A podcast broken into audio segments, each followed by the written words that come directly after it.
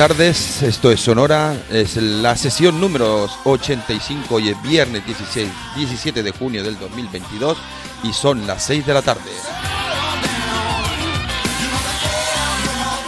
Menuda ola de calor tenemos, 33 grados nos marca el reloj termómetro que tenemos aquí en, en el estudio y vamos a intentar pasar una tarde de lo más fresca con música, con libros, con cine y con muchas cosas más, porque tenemos de todo para paliar un poco este calor sofocante y que el viernes se nos haga mucho más entretenido. A los mandos el indispensable José Martínez. A la voz un servidor Roberto Denis. Un saludo a todos nuestros usuarios de Deezer, Anchor, eh, Evox, Spotify, sobre todo sucarradio.es, porque siempre, siempre grabamos todas nuestras sesiones para uso y disfrute de nuestra queridísima audiencia. Nuestro primer invitado musical grabó un disco en directo en, hace 50 años, un 7 de junio del 72 el mexicano Carlos Santana y su banda estaban en la cima de la popularidad, pero tenían problemas internos y financieros. Esos problemas se diluyeron con la marcha de Michael Carabello y David Brown por conflictos y abuso de sustancia. Mira tú qué cosa. En enero del 72, Santana y compañía se unieron al baterista, ex baterista de Band of Gypsy, de la banda de Jimi Hendrix, Buddy Miles, un crack, una eminencia en la música, para un concierto en el Diamond Head Crater de Hawái un álbum que fue grabado y registrado como Carlos Santana and Buddy Miles Live. El álbum logró alcanzar la certificación de disco de oro. De este disco vamos a rescatar un clásico en directo que marcará también la pauta casi del programa y que esperemos que les guste. Sonidos latinos, rock auténtico del gran, el grandísimo Santana y, y con la voz de Buddy Miles también de este Evil Way aquí en Sonora.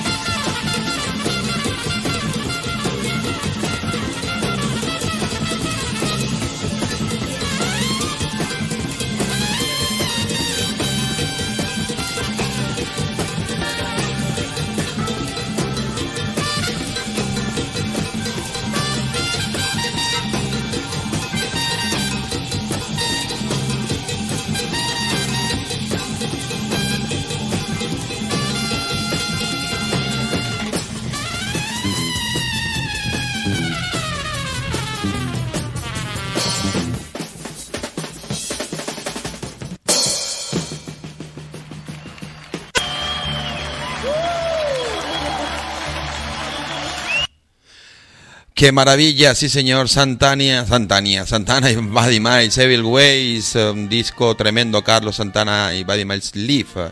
Vamos con más música en directo y lo hacemos también para celebrar un disco que tal día como hoy, en el 75, se publicó Blood on the Tracks, Sangre en las Vías del grandísimo Bob Dylan.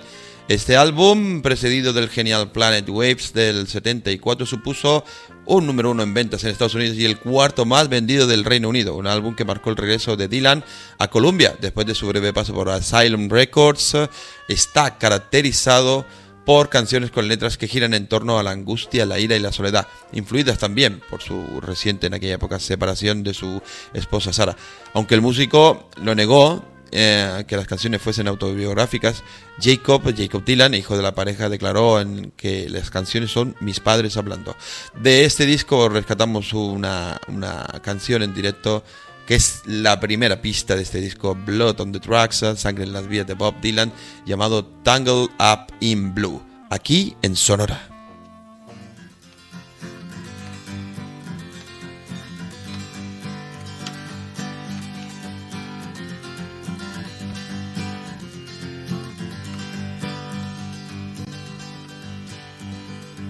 Early one morning the sun was shining, she was lying in bed, wondering if she changed it all, if her hair was still red. If folks they said their lives together, sure was gonna be rough. They never did like Mama's homemade dress, Papa's bank book wasn't big enough. And he was standing on the side of the road, rain falling on his shoes.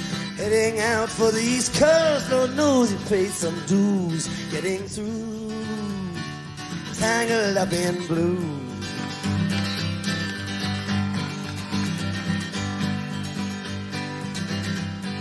She was married when they first met, soon to be divorced. He helped her out of a jam, I guess, but he used a little too much force. And he drove that car as far as they could, abandoned it out west. Splitting up on the docks that night, both agree on it was best. And she turned around to look at him as he was walking away.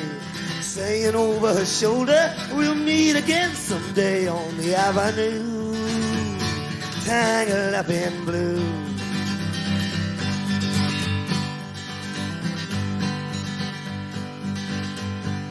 He had a job in Santa Fe, working in an old hotel.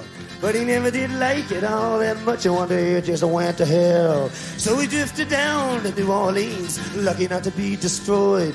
Where we got him a job on a fishing boat docked outside Delacroix. But all the while he was alone, the past was close behind. He's seen a lot of women, but she never escaped his mind, and he just grew tangled up in blue.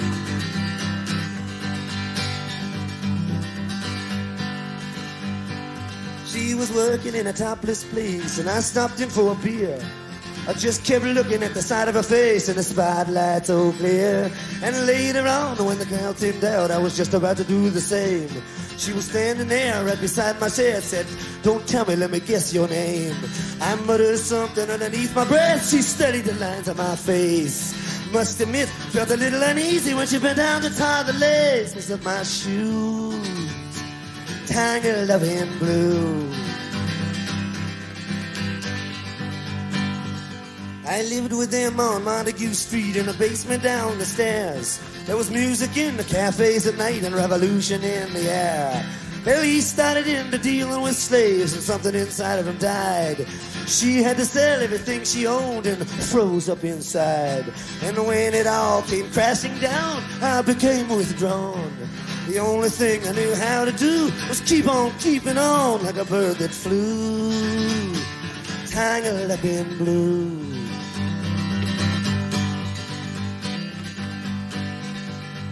So now I'm going on back again. I got to get to them somehow. All the faces we used to know, they're an illusion to me now. Some are mathematicians, some are truck drivers' wives. Don't know how it all got started. I don't know what they're doing with their lives. But me, I'm still on the road, heading for another joint. We always did feel the same, we just saw it from a different point of view. Tangled up in blue.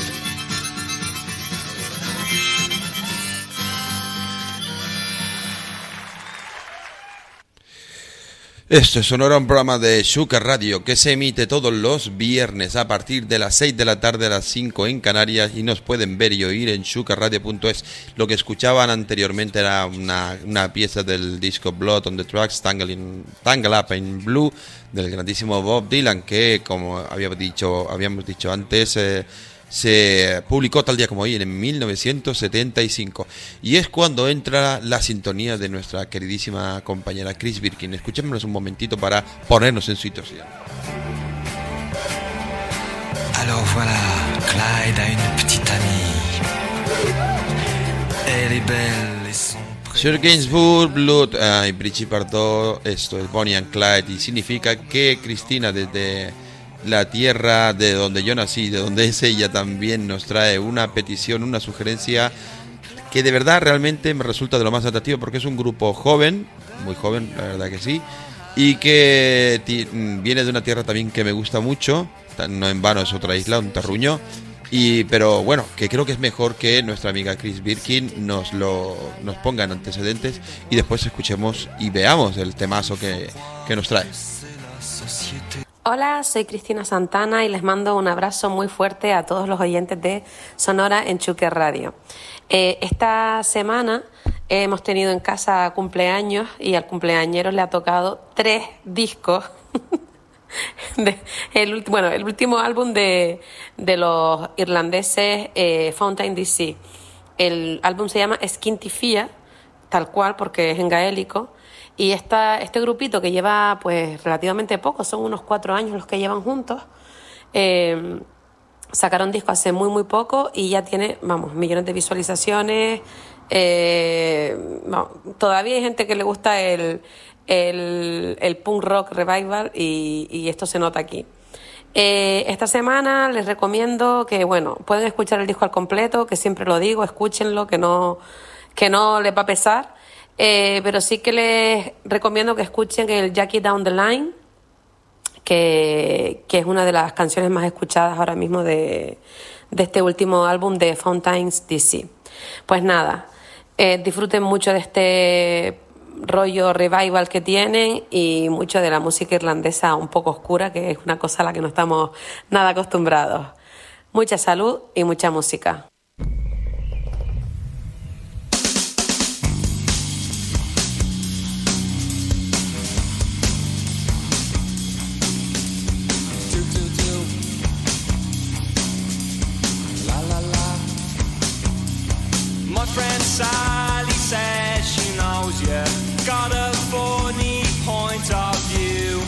Says you got away with murder.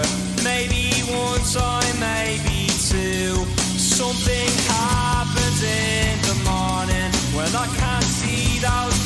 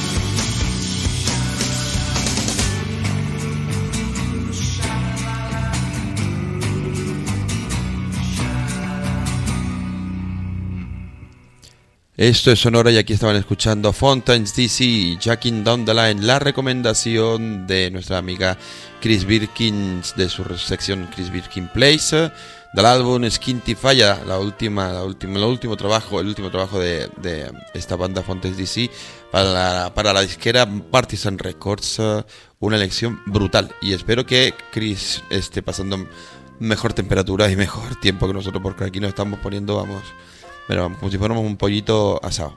Vamos con más música, sí señor. Nuestros siguientes invitados son de diferentes mundos musicales, pero con intereses mutuos en adentrarse en ambos, ah, en ambos universos. Por un lado está la cantadora flamenca de Huelva, Rocío Márquez, que lleva más de una década labrando una sólida carrera eh, que hoy desborda en el panorama flamenco, donde realmente ya es un claro referente y es una figura consolidada. Eh, lleva publicado ya unos ocho trabajos y siempre intentando ampliar su frontera sonora para llegar a, otros sonidos. Como el, como el del Jerezano Bronquio, que es el que eh, también queríamos hablar. Otro músico también, andaluz, de, de Jerez, de pasado más punk, pero que ha virado un poco su brújula sonora del punk hacia puntos cardinales un poquito más electrónicos y, y urban, donde la verdad es que está ganando más peso y reputación. Estos dos músicos se han unido para fusionar tradición y vanguardia y han obtenido como resultado un disco llamado Tercer Cielo, una obra musical realmente fabulosa que reúne palos flamencos como la pulería, la rumba, el pregón, las seguirillas y el tango con música urbana electrónica, creando maravillas como la que vamos a escuchar ahora que se llama De mí, rumba. Rocío Márquez, Bronquio, aquí en Sonora.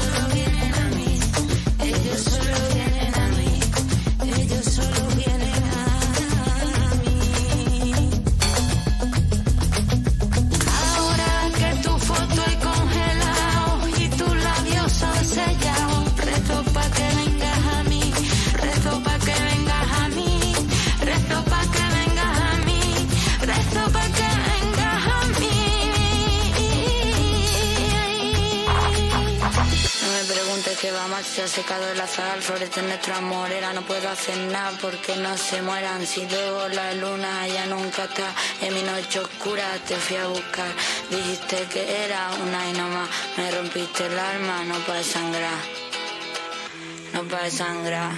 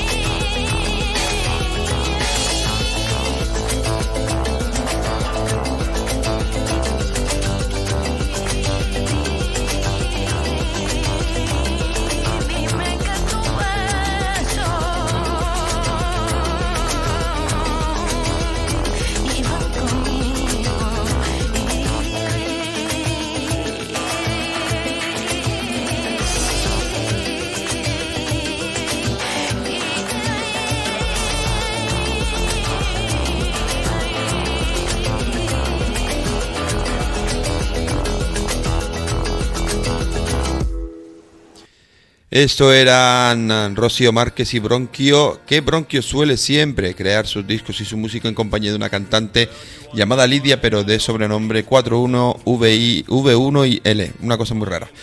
Y está sonando, uy, uy, ¿qué suena, José? Dale caña, a ver.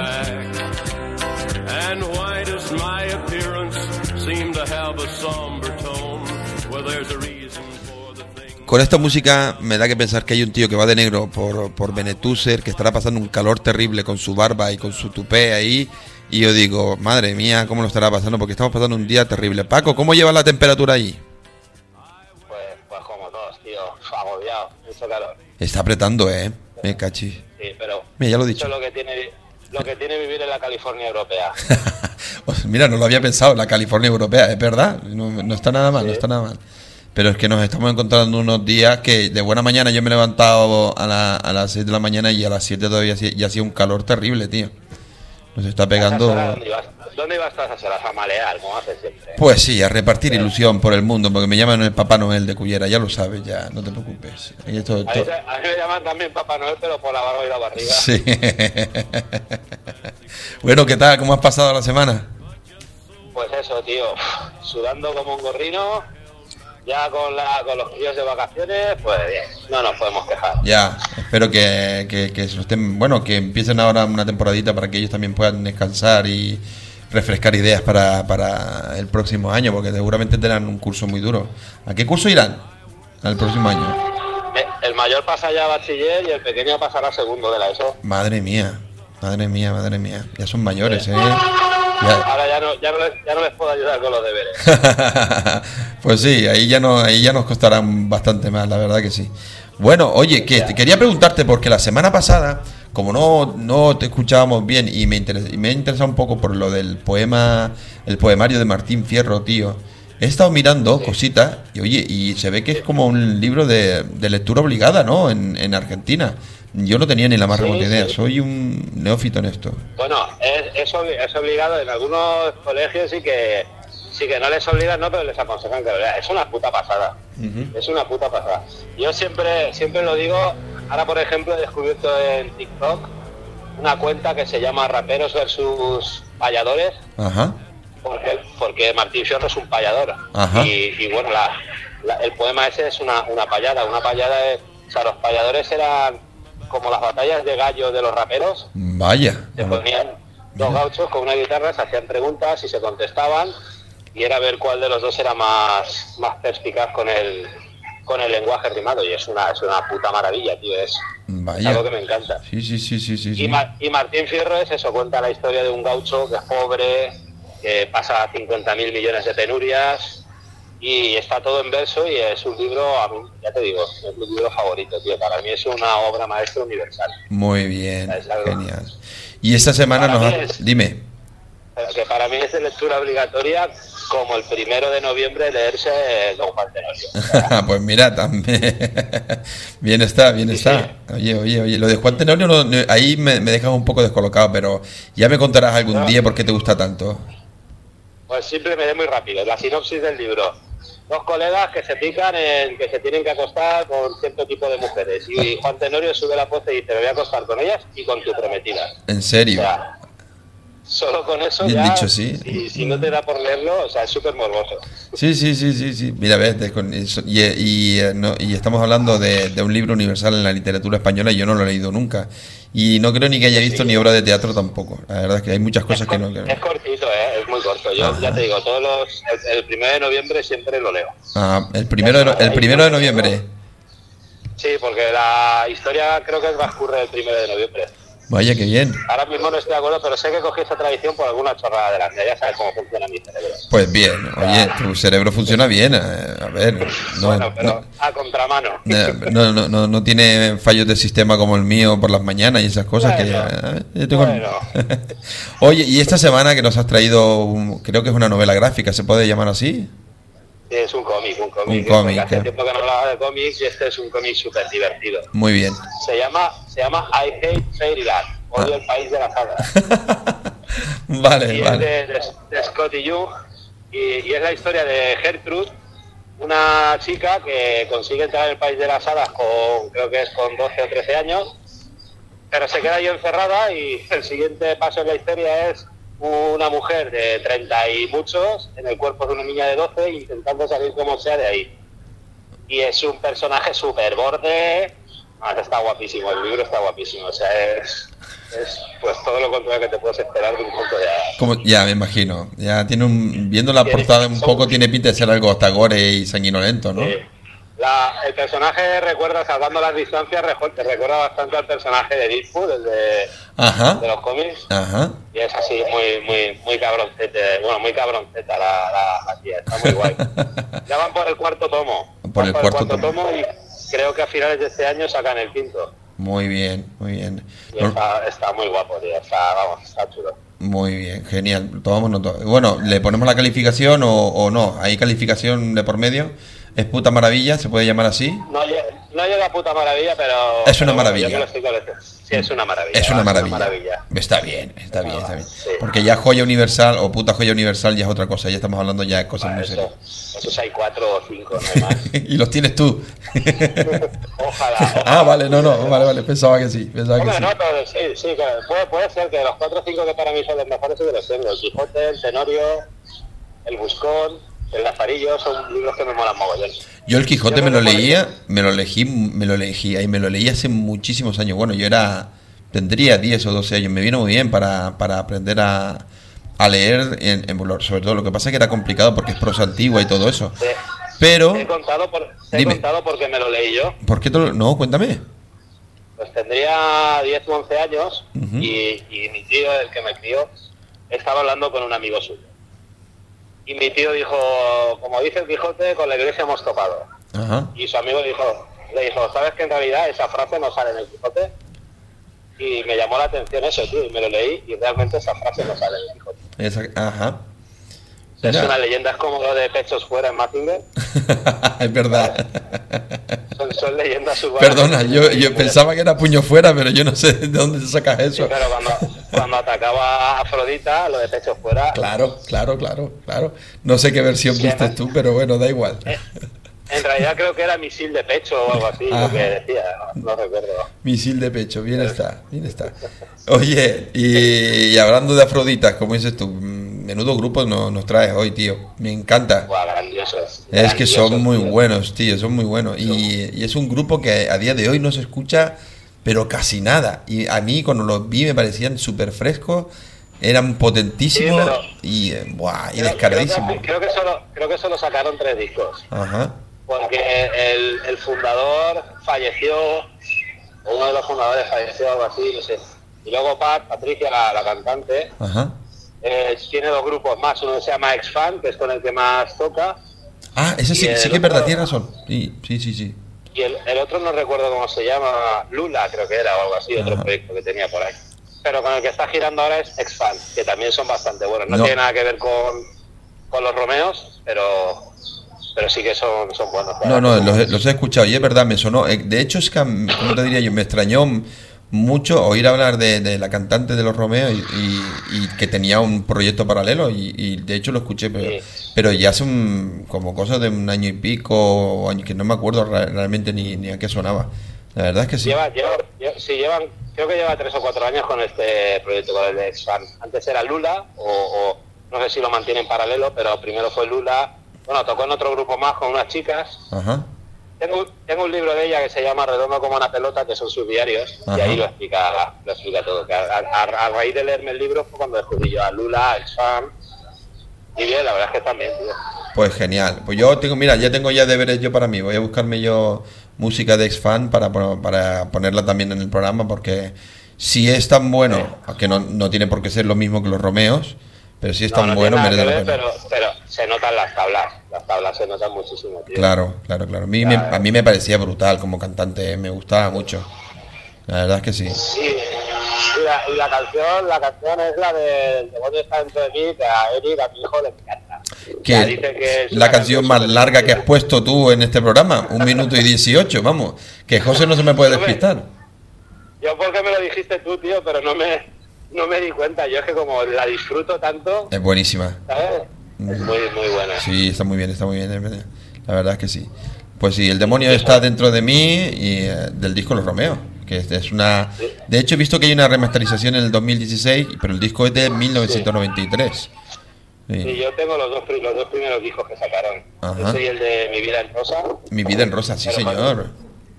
Mi, mi favorito es ese, mi favorito es el de los Romeos. Ya, el ya, otro ya. está muy bien también, pero mi favorito es el primero. Es una maravilla, ese que es una puta maravilla. Oye, eh, por cierto, si tus hijos han terminado el cole, tú también habrás terminado tu cole, ¿no? No, no, que va, yo hasta septiembre no acabo. Hasta tres semanas de vacaciones en Ah. agosto, pero Vale, vale, vale. ahora, Vale, en, ahora en julio empezaré a hacer prácticas no laborales. vale, vale, vale. vale. Pues mira, estate atento. Lo que iba a decirte no tiene que ver con lo que tú vas a hacer en, en prácticas laborales, pero como me has hablado de los Romeos, la que va después, espero que te guste porque no sé por qué, pero mm, me recuerda un poco a ti y a lo que eres tú. Es un poquito underground. Tiene rollo de copla, pero es un poquito pancarra y, y yo creo, yo creo, yo creo que te molará. Yo creo que te molará. Espero que sí que te mole. Ya verás que yo creo que yo creo que sí. eh, Aparte que es una tipa súper auténtica también. Ya la escuché en el, en el sótano de Radio 3, no sé ni cuántas veces y digo, esto está, pero vamos, brutal. Es crema, crema, crema lo que vamos a escuchar. La verdad es que me gusta mucho. Y ya verás, ya verás cuando lo escuche. Y si no, mira, pues mira, na- nada, que no que no vale no vale un carajo. Pero bueno, de todas maneras me lo Dime. me descubriste a la Fundación Francisco, Francisco Frankenstein que me molaron muchísimo. Ah, que sí, ah, que sí, pues Sí, sí. espera, esto creo que te van a gustar también. Bueno, la semana que ve, la semana que viene nos vemos, ¿no? Sí. Eh, espera que tengo que hablar con el jefe, con el con el productor, a ver si podemos hacer el programa el jueves y el viernes nos vamos de concierto. Perfecto, tío. Claro, porque nos vamos a ver a Wilco, tío. Qué, qué bueno. Eh, Llevo, llevo- estoy, estoy nervioso todavía. Porque tengo unas ganas de verlo, tío. Es un, un gran como grupo. no sé ni quiénes son.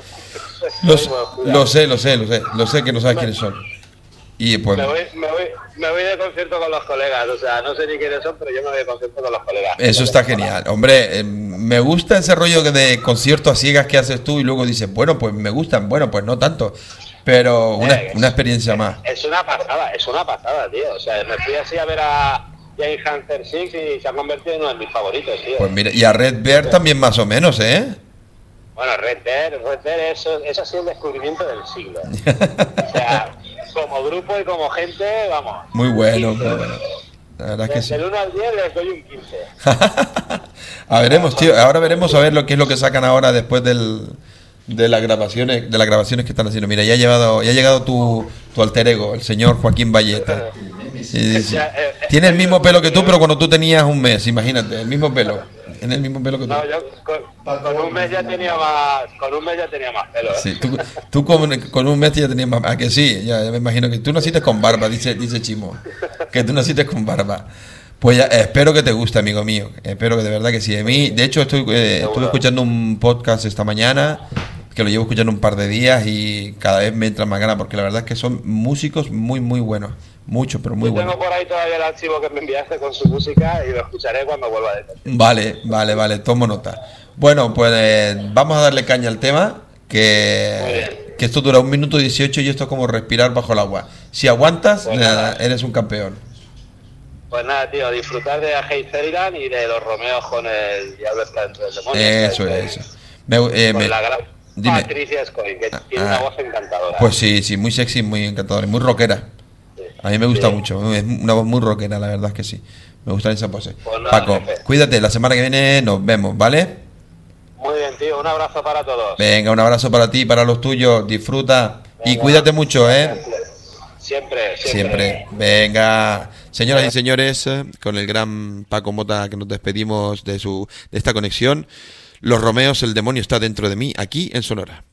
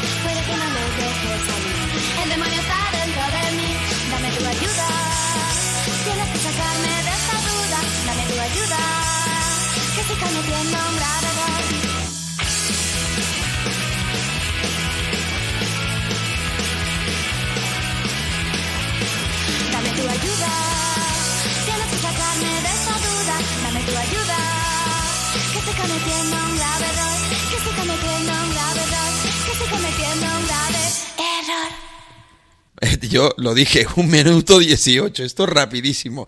Vamos, ni lo, ni, vamos, ni te esperas. Espero que hayan aguantado la respiración porque vamos con más música.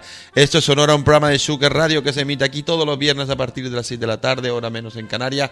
Pueden escuchar contenidos musicales, pueden escuchar también libros como el que del que ha hablado I Hate Fairyland, el señor Paco Mota, de Scotty Young, un cuento, un cómic eh, para adultos, si se puede llamar así, y música también de los Romeos. Esto ya saben que pueden escucharlo todos los viernes.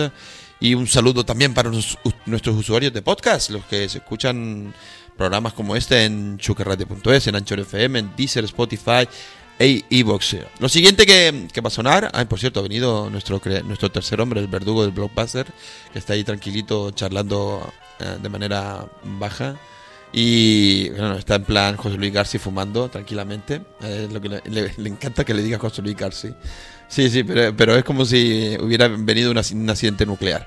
Eh, lo siguiente que van a escuchar, señoras y señores, viene ya desde un tiempo, bueno, ya es una, una formación del año 2000, llevan en marcha desde el año 2000, pero lo hace desde Bajo un Radar, Bajo un Radar, un rollo un poco más underground, es una mezcla de copla y flamenco, pasado por una trituradora un poco punk y rockera. Sus letras están sacadas de historias de suburbios de Madrid. Se llaman Juana Chicharro y versionan de manera cañí, por ejemplo, a veces a The Velvet Underground a, o a ZZ Top. Sus integrantes más antiguos son la mencionada Juana Chicharro, Miguel Ayuso a la guitarra y Roberto Martín al bajo. A la batería ya se han sentado hasta ocho músicos de diferentes formaciones. La última se llama Cecilia y desde su perspectiva solo quieren rendir homenaje al folclore, a la copla, al flamenco, pero con el rock como motor de su proyecto. Tienen un disco y dos EPs. El último se llama Sueño Vallecano y lo que van a escuchar se llama igual, Sueño Vallecano, aquí en Sonora. Juana Chicharro.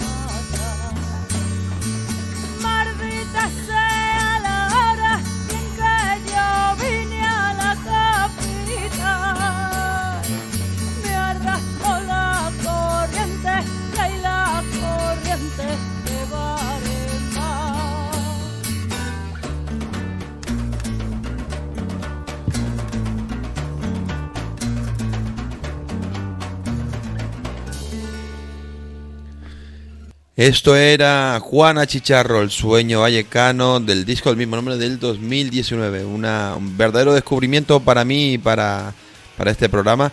Y ya está sonando, madre mía, Motorhead.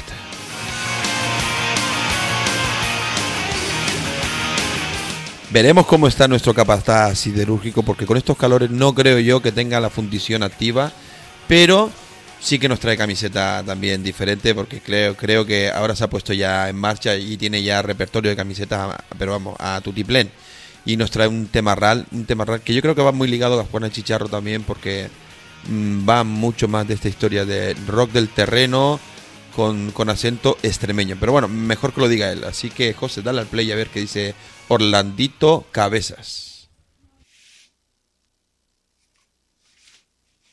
Buenas tardes, gente de Suque Radio y oyentes de Sonora. Si habéis visto la camiseta habréis dicho, este tío va a hablar de Espemo Duro. Pues sí, vamos a hablar de Espemo Duro. Eh, Duro son una banda que no necesita presentación, son, son una de las bandas tal vez más grandes de rock que, que ha habido en este país. Eh, bueno, dentro del rock y dentro de la música de este país han influenciado a cientos de grupos. Eh, pero aunque no necesita presentación, pues os diré que, que son una banda de origen extremeño, formada en el 87 eh, por el gran Roberto Iniesta. Eh, Iniesta y sus Extremoduro nos presentaban un 15 de junio de 1992, 30 añitos han pasado ya, su tercer disco del Toya. No lo tengo físicamente, porque alguien se lo dejé y no me lo ha devuelto, pero bueno, no me, te incorporaré. no me hace falta porque este disco del Toya está lleno de verdaderos clásicos, eh, clásicos que ya no van a faltar en los conciertos de este Moduro. Vamos a encontrar ahí canciones como, como Estado Policial, como De Acero, Ama y Ensancha el Alma, la canción que da título al disco del Toya, que es un cañonazo de canción, y es la canción que he elegido para que conozcáis a este Moduro. Si todavía no los conocéis, que no os los perdáis, tenéis que conocerlos sí o sí. Eh, del Toya he elegido una versión en directo, me parece que es del año 2002 o sí, creo que el del 2002, para que veáis que, que estos Moduro son cañeros en el salón de tu casa y sañeros, cañeros en, en un escenario. Espero que la disfrutéis y como siempre digo, salud y rock and roll.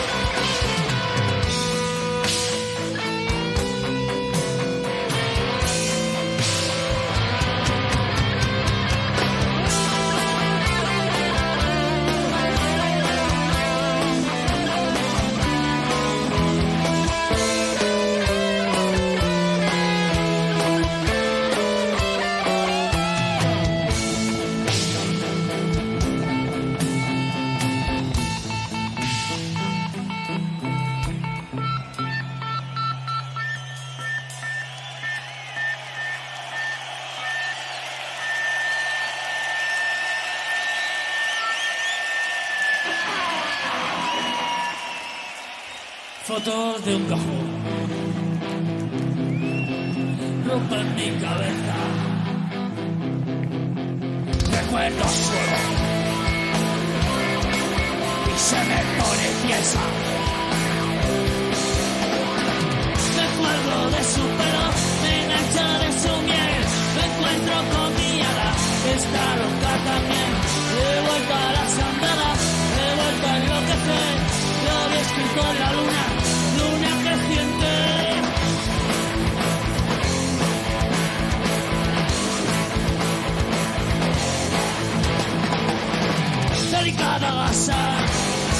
envoltura, tope gancha con la natura. Y yo me quedo en casa, no necesito tenerte cerca cuando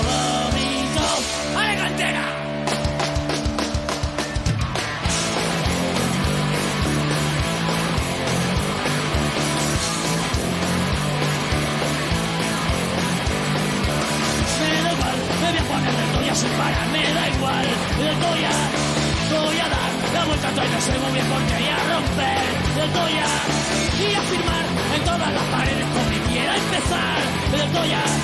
De toya, de toya, de toya, de toya, de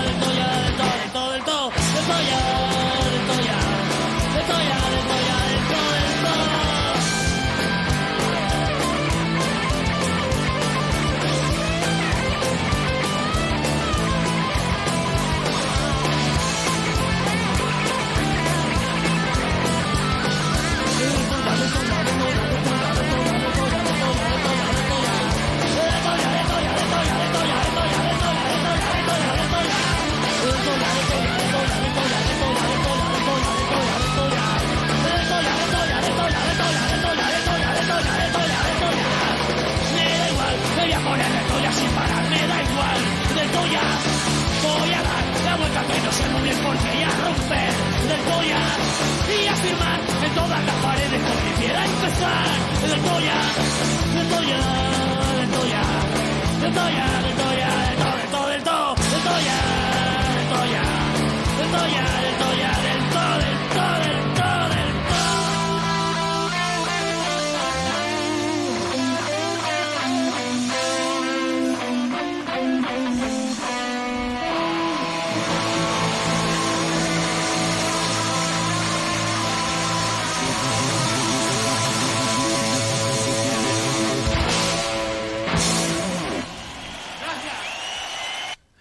Era Extremo Duro, un grupo que me trae muchísimos recuerdos, pero muchísimos. La verdad es que sí, porque tuve una época que vestía igual que Roberto Iniesta.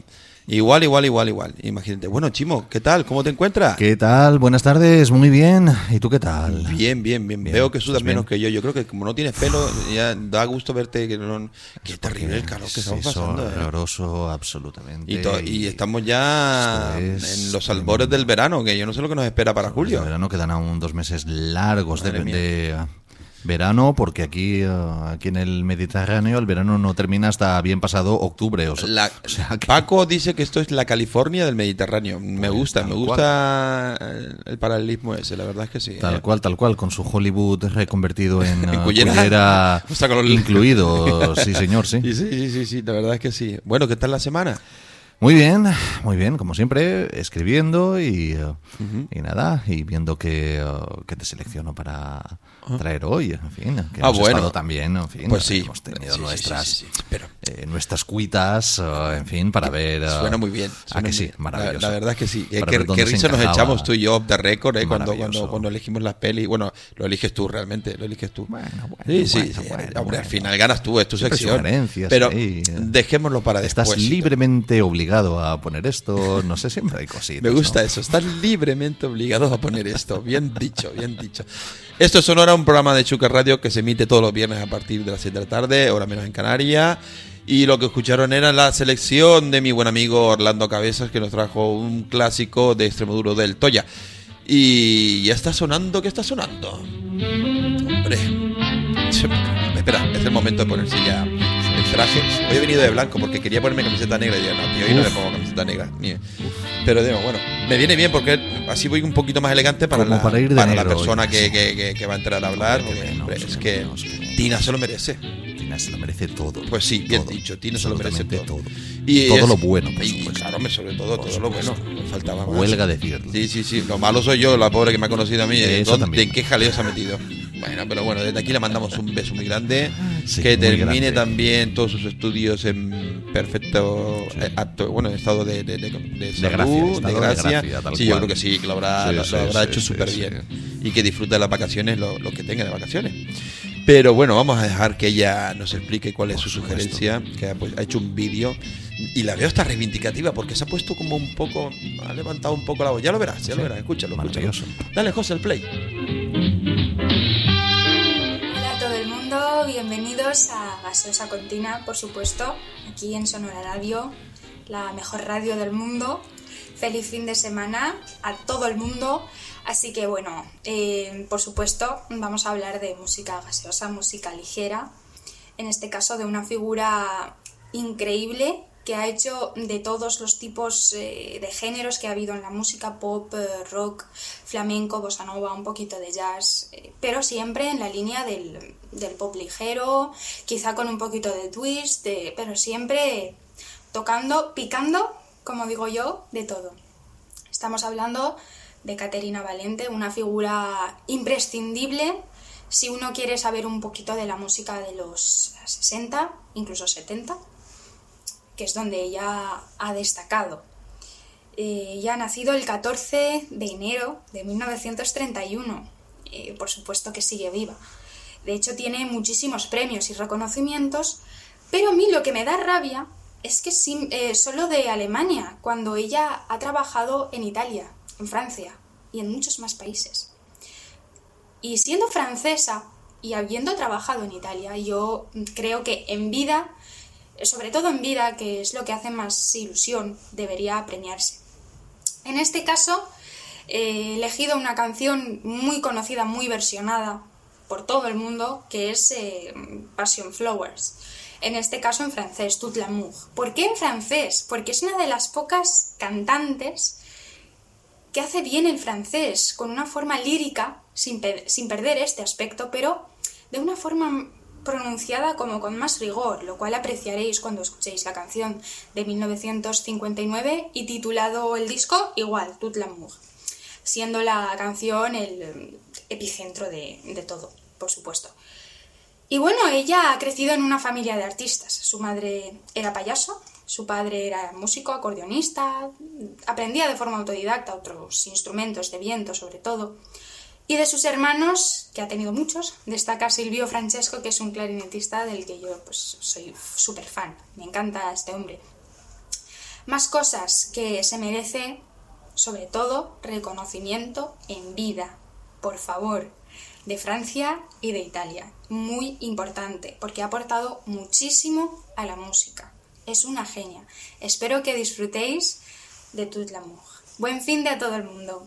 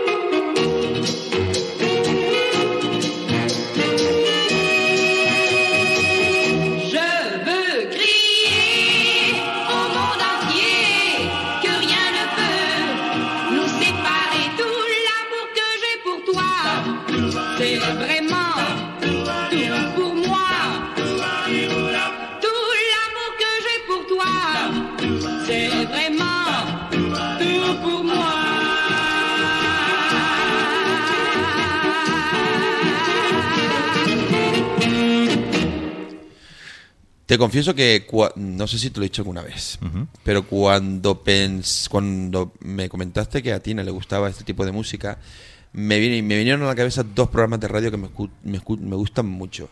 Uno ya no se imita, que se llama Flor de Pasión, que habla sobre la música de los años 60, música pop, música yeye, de pues, internacional y nacional de Juan de Pablos, que ese hombre es una eminencia en el mundo de la radio. Ya está el hombre jubilado. Y otro se llama mm, Música Bizarra o Sonidos Bizarros, que es tremendo, que son discos de, de tiza. Hostia. De los años 20, años 30. Qué y te maravilla. saca unas Maravilla, maravillas, tío, de rumba, de cha-cha-cha, de, de boleros. eh. Y encima son dos locutores que son hablan como un poco con esa voz del nodo, una cosa así muy antigua, pero muy divertidos, muy de esta época. Y son tremendos. Yo, los, los sábados se, se emite ese programa en Radio 3. Y la verdad es que son brutales. Y claro, está, por ejemplo, Caterina Valente. Yo, claro, como Tina siempre me pone algo y digo, "Buah, voy a consultar un poco en internet a ver qué me cuenta.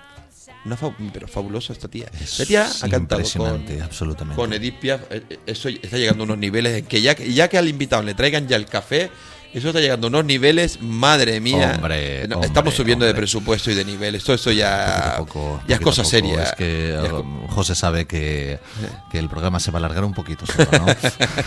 te está dando la dosis para que te hagas el programa. hombre. Bien, claro, es lo que toca. Y escuchando Valente, Caterina Valente, ha tocado con, ha, cantado con Edith Piaf, con Sinatra, con Ella Fitzgerald, eh, ha cantado con casi todos los grandes de aquella época. Claro, y yo no la conocía y Yo viene una chica A mí me la ha descubierto Tina. eh, y es fantástico. Es algo absolutamente increíble. Es un talento eh, asombroso, absolutamente, con una, con una capacidad de registros increíbles. Además, eh, canta no sé cuántos idiomas. Sí, sí, es sí, una cosa, es un fenómeno de la naturaleza absolutamente impresionante. Y claro, a mí me pasaba lo mismo que a ti. A Yo no la conocía. Y bueno, pero como tantos otros cantantes de ese periodo que desconozco completamente y que me ha descubierto. lo que consigue ella, totalmente. lo que consigue ella, ella, en mi opinión, es que puede ser que sea contemporánea, por así decirlo, a, a los Beatles, pero es como si estuviera en otro, en otro paralelo del mundo, En ¿no? otra dimensión, en otra dimensión, sí, sí, en- en- sí, o en otra latitud del, del mundo que dice, ostras, pero si esto también sonaba en aquella época y, y suena, pero como no viejuno, ¿eh? No, ni la palabra nada, vintage, no, nada, no, no, la- me- vintage no es una palabra que gusta, yo, o sea, eh, eh, te traslada a otra época. a otra Es, época. uh, es, um, es otro tipo de, de, eh, de música completamente distinta, Sí, quizá sí, por, sí, por sí. el hecho de que, claro, los Beatles y otros grupos eh, han sonado ya tanto que ya, eh, um, que ya los tienes uh, asimilados completamente, pero esto también es música pop en el Claro, fondo. claro que lo o- es, O, claro en el es. fondo, es música pop. El Lo otro día- es que es otro tipo eh, de música que ya combina otros mm, elementos. Esta canción que ha seleccionado Tina es el para Elisa. Beethoven, tal cual. Por tanto, eh, claro, ese juego eh, intramusical, esa, esa forma, claro, eso es al- algo completamente distinto. Totalmente. Eh, Estaba escuchando el otro día un podcast de un programa, de un canal que no voy a comentar ahora porque es muy, muy famoso y no lo voy a hacer publicidad, pero que me parece soberbio porque hablan sobre discos, sobre grupos y comentaban, por ejemplo, hablaban, hacían un monográfico sobre ABBA. Y comentaban que en aquella época, claro, el mundo de la música estaba totalmente dominado por el mundo anglosajón, lógicamente, hablamos de la música pop y el rock, y luego existían ciertos reductos, en Europa estaba la Europa anglosajona también por un lado, España, Italia, y luego salían pues países como Suecia, donde venía ABBA, salía Bulgaria, salía, y claro, digo, esa zona parece que es la que todavía queda como un poco por descubrir. Porque claro, hay de todo, hay de todo. Sí, porque y, ABBA eh, quizá aparece como el estandarte de todo esto, pero ABBA en el fondo cantaban en inglés. Sí, cantaban en inglés. En el fondo. Pero bueno, que eran Canciones cuatro- maravillosas, por todas, cierto, o sea, canciones absolutamente todas. maravillosas. A mí ABBA o sea, me gusta mus- muchísimo. Musicalmente, Musicalmente impecable, impecable. No, te digo una cosa, es una Maravillosas todas. Voy a ser sincero, no me compraría un disco nunca de ABBA. Ah, yo los tengo. Yo no me los compraría. No, es algo que yo pero es una eh, tienen tienen algo que es súper festivo, súper festivo, que eh, siempre llama muchísimo la atención.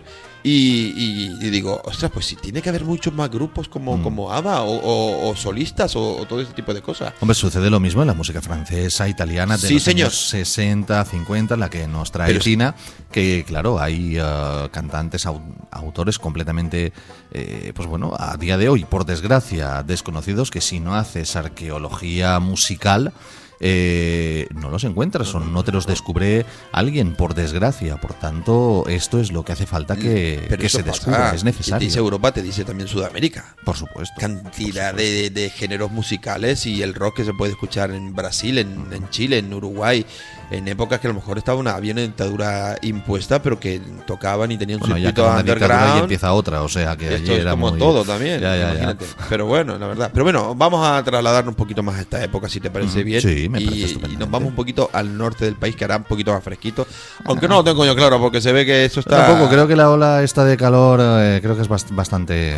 Pues me gustaría pensar que en Galicia está más, está más fresquito que aquí, Hombre, por en. Galicia yo supongo que un poquito más... eh, El que viene ahora es de A Coruña. Me parece un fenómeno. Un fenómeno. Se llama Joel López, un músico que ya tuvo una carrera muy destacada con un grupo que se llamaba, se llamaba Deluxe.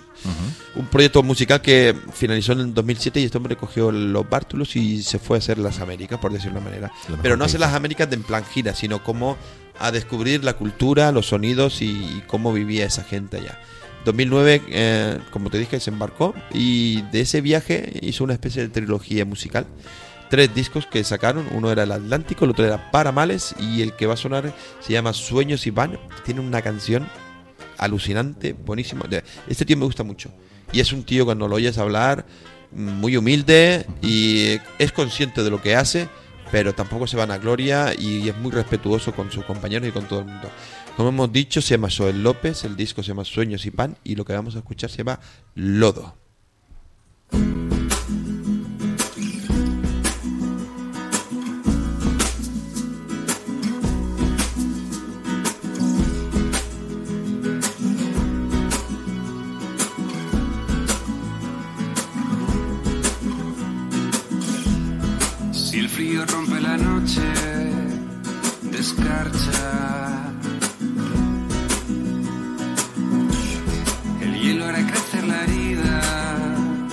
Más sabia, más sabia.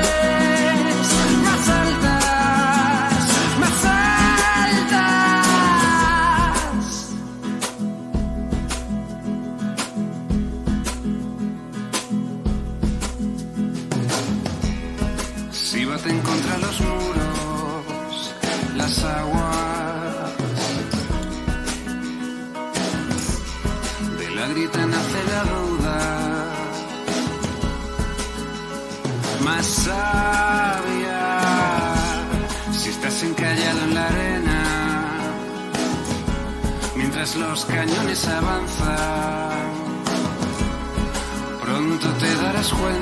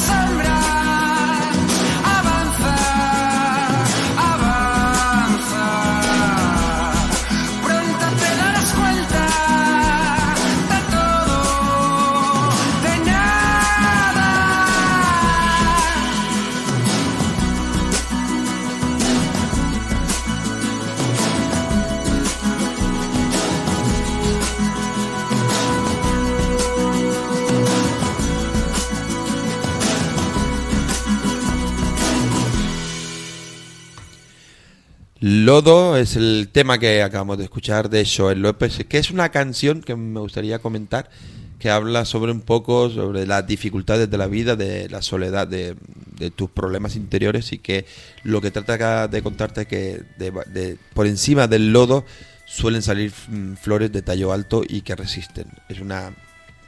una- Metáfora. Una metáfora, Metáfora. vamos a llamarlo Qué así. bonito. Ostras, mira que suena mi, mi sección. Yo tampoco, yo también tengo una sección, que lo sepa. Aquí todo el mundo tiene sección, pero... Tienes el programa entero y una sección Sí, y todo. Qué maravilla. así, o sea, cobras el doble. Cobre- entonces, sí, sí, se nota un montón que cobro el doble. Tú al menos te llevas un café, porque más, imagínate. La, la versión de hoy mm, es para regalársela a mi amigo José. Lo que pasa es que es una versión moderna. Sí, porque es un original del 79 que mm, popularizaron los Sleep Incorporated. Hombre.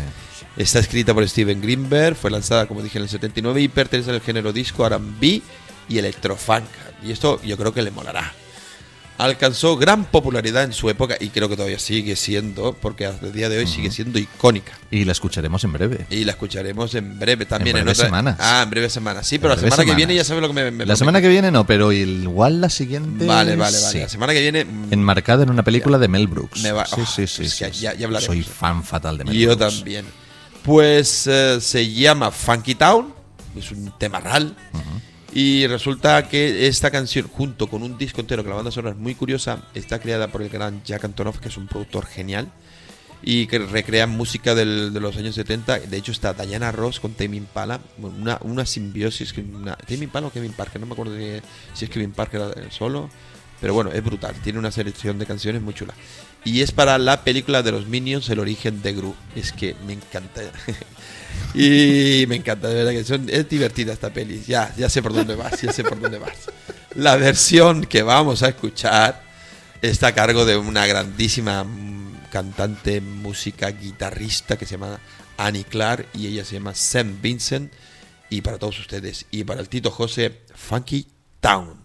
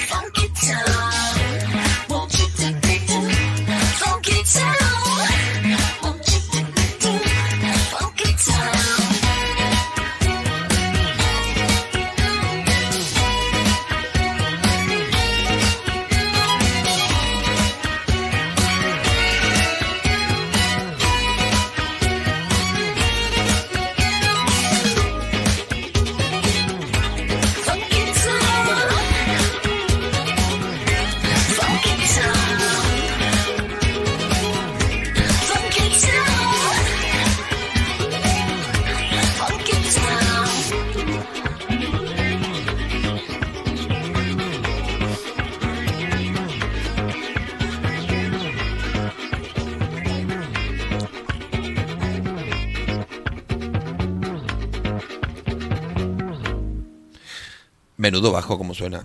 Tun, tun, tun. Estaba viendo para, para esta canción, claro, va, otra vez, me documento, no sé qué, no sé cuánto, mirando vídeos antiguos. Vi una actuación de tres tías que iban vestidas como los Power Rangers, tío, una cosa así, unos colores en una discoteca y digo, madre mía, esto es más Kish, tío. Totalmente. Totalmente, pero es que esta música es brutal, es infalible, tío. Hombre. Esta música es infalible. Hombre, el Funky Town. El Funky Town es, vamos, Town es es- necesario para, para cualquier fiesta. te- imprescindible el Funky Sí, sí, Town, sí, sí, sí, es- es una reunión del té pone Funky, Funky Town y es despiporre. Vamos, vamos, destarifo, como, como dicen por aquí. Maravilloso. Maravilloso, maravilloso. Esto es Sonora. El Funky Town era maravilloso. Maravilloso. Esto es Sonora, un programa de Sugar Radio que se emite todos los viernes a partir de las 7 de la tarde, las 5. Nos pueden ver y escuchar en Sugar Radio. Y tenemos de todo: música, cine, libros. Y vamos con reggae. Eh, Tú, el reggae no, mentira. Disculpa. Es que, quiero decirlo bien, se dice reggae. Reggae. Sí, porque es que el reggae es una mala interpretación. Es reggae. Lo vamos a hacer con una leyenda jamaicana que resulta que estará presente en el próximo Rototom Sam Splash, que es un festival que hacen en Benicassim. Son siete días de reggae, imagínate. Imagínate. Uy. Mucho reggae, pero si no se lavan, yo creo que en siete días aquello Eh, eh, se eh, puede... sí, el, el- eh, el problema no es la higiene. Eh, si es reggae, yo noto quizá otro problema. como- No, bueno, eso no es Después el ambiente. ¿Se carga? Hombre, se carga, digamos que flota el ambiente. Uno está lo- en el ambiente y también flota. siempre, claro, Flotamos claro, en el ambiente hombre, todos. Pero es cultura Rastafari, es lo más normal. Hombre, por supuesto, faltaría más. 27 ediciones infalibles son. El Rototom es un, vamos, uno de los más grandes festivales de reggae que hay en Ya. toda Europa. Bueno, y en el mundo se puede decir también. Será del 16 al 22 y reunirá a más de 80 artistas. Se dice mucho, pero vamos, así muy pronto, pero no sé cuántos escenarios tienen, pero 80 artistas son muchos, ¿eh? Igual escenarios hay dos, pero ven, ven, ven 20, que es lo más probable. No sé, no sé qué decirte. De entre los que van a venir, va a venir una eminencia que se llama Winston Rodney, alias Barney Spear. Todo un tipo, muy, mira, está influenciado por la ideología de un predicador muy famoso llamado Marcus Garvey, que era la fundación de la Asociación Universal para la Mejora del Hombre Negro. En aquella época, el 60 y algo, 70, pues era muy normal. Y musicalmente por Bob Marley. Eh, van de la mano, la verdad es que van de la mano. Este tío tiene 29 discos. Vaya.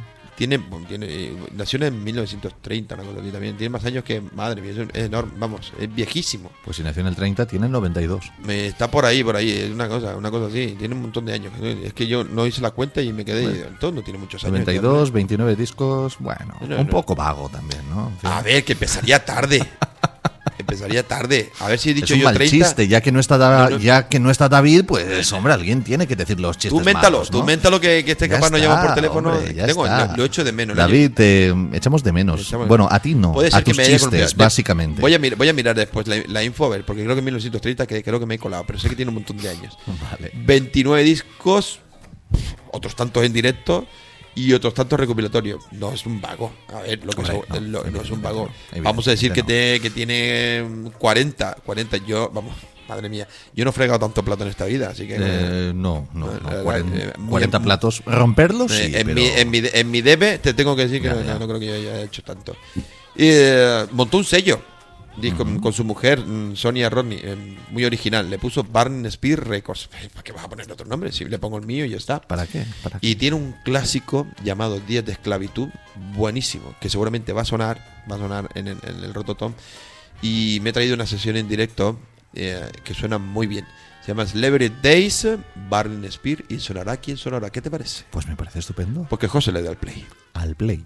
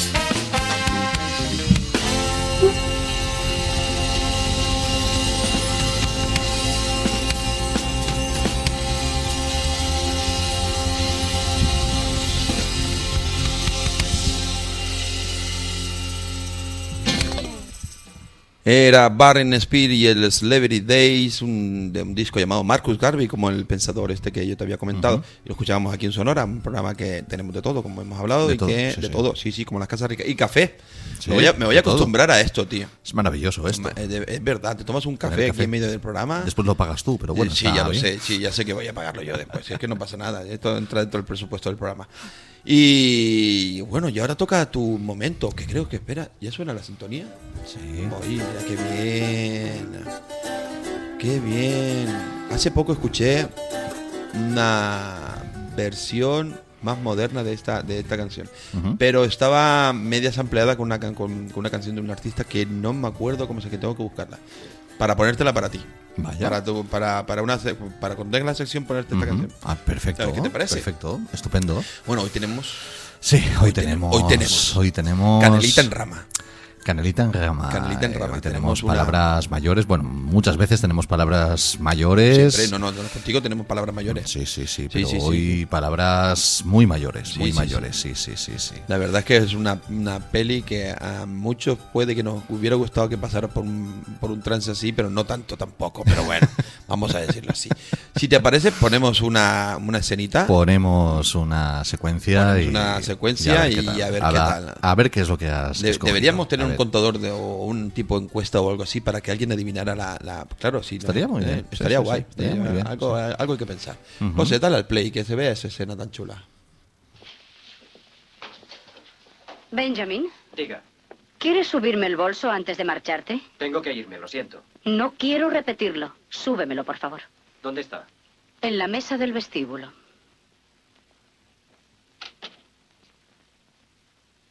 Señora Robinson, Estoy en el baño. aquí tiene el bolso. ¿Puedes traérmelo? Se lo daré desde aquí. Acérquese a la escalera y se lo daré. Benjamin, ya resulta grotesca tanta suspicacia. Es absurdo que no quieras hacerme un simple favor.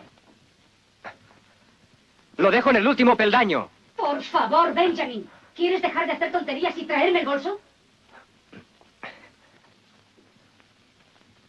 Se lo dejo aquí, junto a la puerta. ¿Pero por qué no entras? Mm, Mejor que no.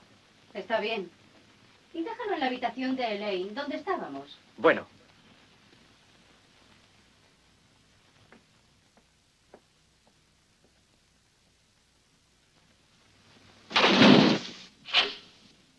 Oh, santo Dios. Déjeme irme. ¿Te doy miedo? Apártese de la puerta. Antes he de decirte algo. Santo Dios. Quiero que sepas que me tienes a tu disposición y que si no quieres, y Santo que si no Dios. quieres quedarte conmigo esta vez, puedes llamarme en cualquier momento y arreglaremos una cita. ¿Comprendes lo que he dicho? Déjeme salir. ¿Has comprendido lo que te he dicho? Sí, déjeme salir. Me gustas mucho, Benjamin, y cuando tú quieras. Dios mío, es él.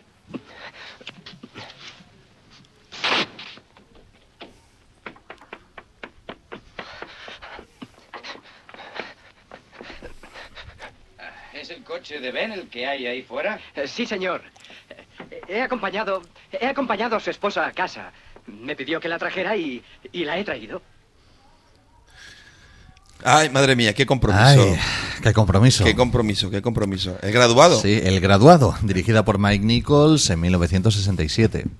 Efectivamente, es la película de hoy y bueno, una película que da para da para mucho.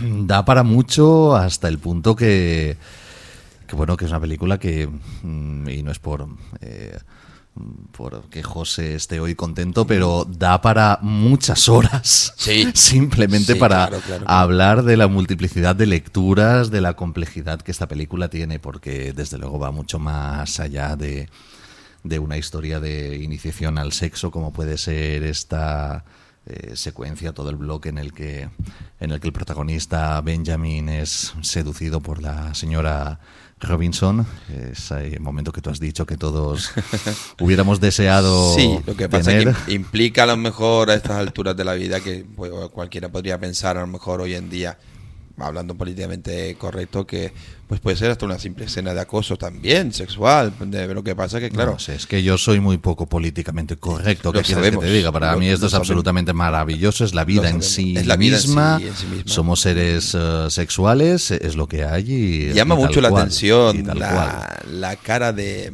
de, de Dustin Hoffman, o sea, lo que le pasa por la cabeza de verse en un embolado como este. Porque claro, si nos atenemos un poco al argumento, el, el chico lo que realmente quieres es estar con su hija.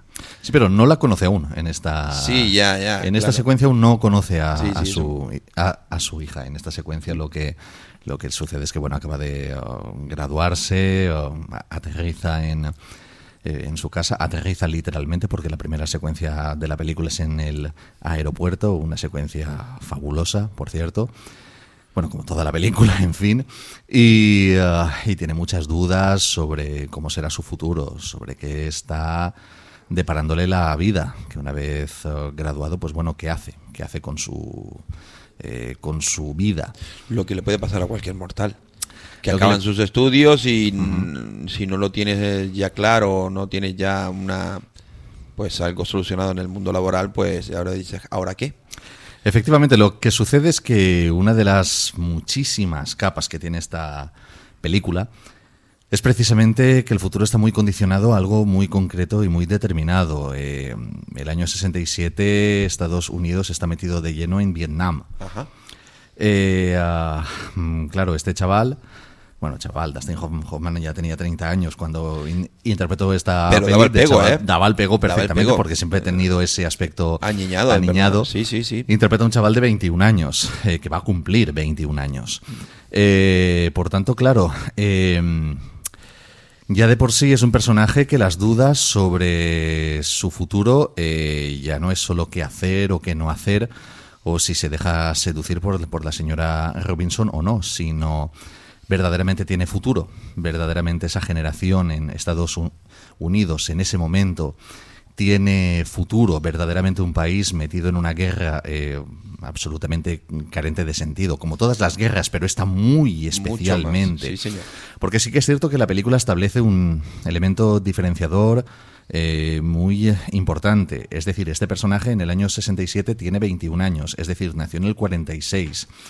Eh, es decir, es hijo de la Segunda Guerra Mundial. Y estamos hablando de una guerra que sí tenía un sentido ideológico, independientemente de las barbaridades que se pudieran haber hecho, pero sí en el fondo el ah, objetivo es evitar un mal mayor, es evitar que el ah, eh, fascismo pudiera eh, Llegar al mundo extenderse aún más en base a, eh, a los locos que estaban eh, tomando decisiones eh, aquí en Europa.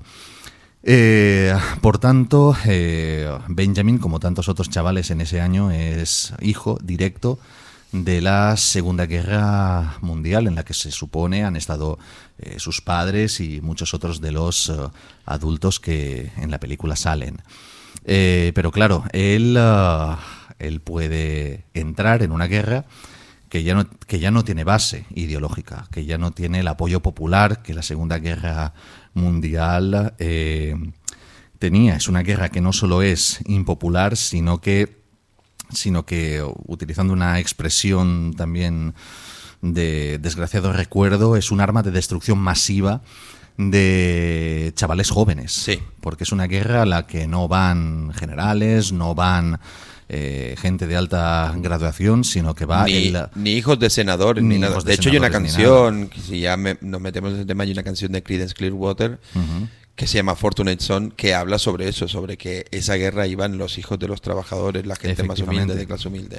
Efectivamente, los que van son estos, lo que, los que van son el negro que vive en el Bronx, o lo que va es el hijo de un albañil y el que va también es un chaval que tiene 20 años eh, y que puede, bueno, y que puede destrozar eh, su vida en ah, Vietnam, ya sea porque eh, pues bueno, porque le peguen un tiro o porque o porque pierda una pierna o porque eh, debido a la droga que se les daba a los eh, soldados por parte de las instituciones para que pudiera aguantar, eh, pues bueno, puede- pueda eh, regresar a la vida civil, pues como Travis Bickle en Taxi Driver, eh, o completamente enloquecido como el personaje de Christopher Walken o, o de Robert De Niro eh, en El Cazador. Es decir, es una generación que las dudas sobre su futuro no son tanto qué voy a hacer, qué voy a estudiar, sino si verdaderamente tienen, ah, tienen ah, futuro. De hecho, eh, esta película es muy compleja en ese elemento porque Dustin Hoffman eh, prácticamente no cambia su expresión en el rostro durante toda la película. Eh, es, un, es un personaje que, que, su expresión es única y está al albur de las eh, circunstancias hasta que conoce a la hija de, del personaje de Anne uh, Bancroft. Ah, pero, pero es un personaje eh, que, ah, que se mueve, eh, que se mueve un poco eh, por ah, eh, inercia dentro de un mundo que en muchísimas ocasiones parece surgido de las tinieblas. Es decir, el, el graduado casi es una película de terror en muchos puntos. Este personaje parece que, que está condicionado por eh, una serie de seres que casi siempre aparecen en horarios nocturnos, que son tanto sus padres como los, como los amigos de los padres, que siempre aparecen en fiestas nocturnas. Esta secuencia en la que Anne Bancroft lo lleva a su casa es por la noche. eh, su casa prácticamente parece un castillo gótico en muchos puntos. Ah, hay algunos, algunas partes de la casa sumidas en la sombra. Y de hecho, eh, la secuencia final de esta, esta pieza, una secuencia absolutamente maravillosa cuando él eh, quiere eh, impedir que, eh, que su chica se case con, pues con ese chico que en el fondo ha elegido la claro. familia, que, va- que va para médico, etcétera, etcétera. Eh, ah, prácticamente esa ceremonia de eh, matrimonio parece como un rito iniciático en el cual el personaje femenino, eh, el de Catherine Ross, está, está prácticamente para ser sacrificada, para ser... eh, Al pues, servicio del hombre con el que se va a casar. eh, No, no solo eso, no solo desde ese punto de eh, vista, sino que es como una especie de ritual para que se integre en una colectividad, eh, que es la colectividad de, eh, de seres que en el fondo están apoyando eh, y potenciando aberraciones como el Vietnam. Eh, toda esa clase conservadora, toda esa clase alta que tiene sus eh, intereses eh, económicos o simplemente ideológicos. eh, interiorizados y que lo que quieren simplemente es ir apoyando una guerra de forma ciega y única y llanamente o por, insisto, intereses económicos o por una ideología completamente ciega, un patriotismo ciego. Eh, él interrumpe esa ceremonia, ese rito de iniciación eh, y la lucha que tiene mm, contra los padres de eh, Catherine Ross, contra el resto de invitados, lucha con ellos sosteniendo una cruz. Una cruz enorme que después al cerrar la puerta de la iglesia para impedir que los otros salgan pone la cruz Qué curioso. en la puerta. Muy simbólico, ¿eh? Claro.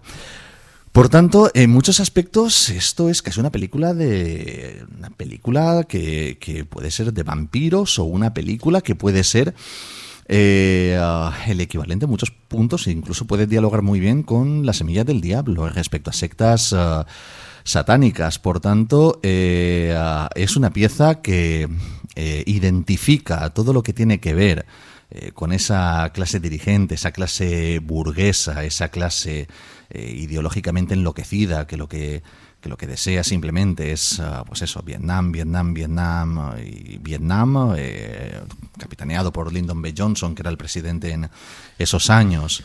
Eh, con la constante destrucción de los Kennedy, que eran los que en mayor o menor grado querían impedir Sí, sí, eh, esa barbaridad. Sí, señor. Eh, porque ah, Bob Kennedy creo que muere un año después, en el, año 68. Eh, ah, John Fitzgerald Kennedy lo ha matado, la película es del 67, lo ha matado en el 63, cuatro años antes. Es decir, hay un impasse en la política estadounidense que lo que hace es potenciar precisamente el envío de soldados, lo cual se incrementará cuando llega al poder Nixon, que aún ya es el elemento ya más enloquecido que hay. Por tanto, eh, um, esa interrelación que la película pone entre aspectos puros de eh, el cine de terror eh, con la identificación de determinada ideología, que es lo que conduce a un país a meterse en una guerra completamente enloquecida, es uno de los puntos más perturbadores que tiene, eh, que tiene el graduado. eh, que por otra parte es una película que juega sus bazas de manera absolutamente maravillosa, porque eh, no solo es esto, que también, y es muy importante, sino que es el malestar de toda una generación y el choque generacional mostrado eh, de una forma absolutamente visceral. Eh, a los personajes adultos nunca se les llama por su nombre, siempre es señora Señor Robinson, Robinson. señor Robinson, Sí, señor. señor. no sé qué, señor no sé cuántos.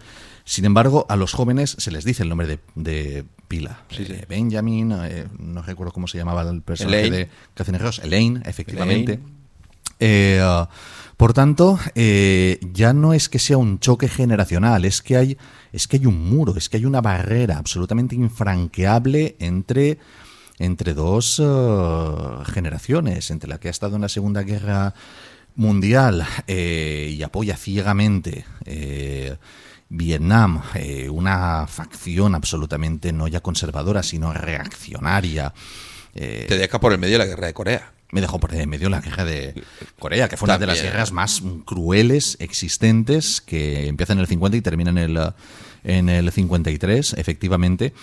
Pero en el fondo es una guerra en la cual este personaje tendría siete años, ocho Sí, años, pero, pero- efectivamente también es, eh, tam- también es una guerra que en el fondo también es una consecuencia de, las, de la eh, Segunda Guerra Mundial y del inicio de la Guerra Fría. La cuestión es que el pueblo americano, supongo que en aquella época, basándonos en, en lo que nos- tú me cuentas y en lo que más o menos sabemos, se veían como adalides de la libertad y tenían derecho a invadir cualquier país con la excusa de... de- Continúan aún en, ese, Sí, en esa no, línea. no, eso, que lo- llevamos ya- eso ha estado interiorizado siempre. te lo pintan de cualquier manera, en pero ya ahora es una cosa Estados ya que, mira. Unidos lo tienen completamente interiorizado.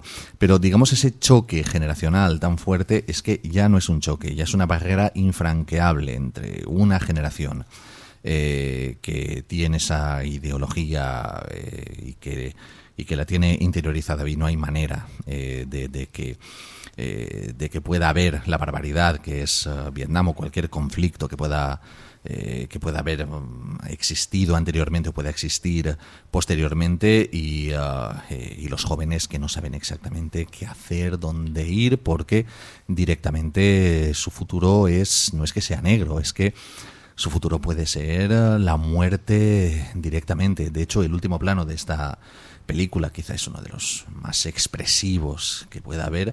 El momento en el que ellos entran en el, en el autobús, con ella vestida aún con el traje de, de novia, acaba de eh, salir de la iglesia, bueno, escapar, eh, y Dustin Hoffman también con el traje hecho cisco. Sí, porque se le rompe el coche y él sale Eh, corriendo.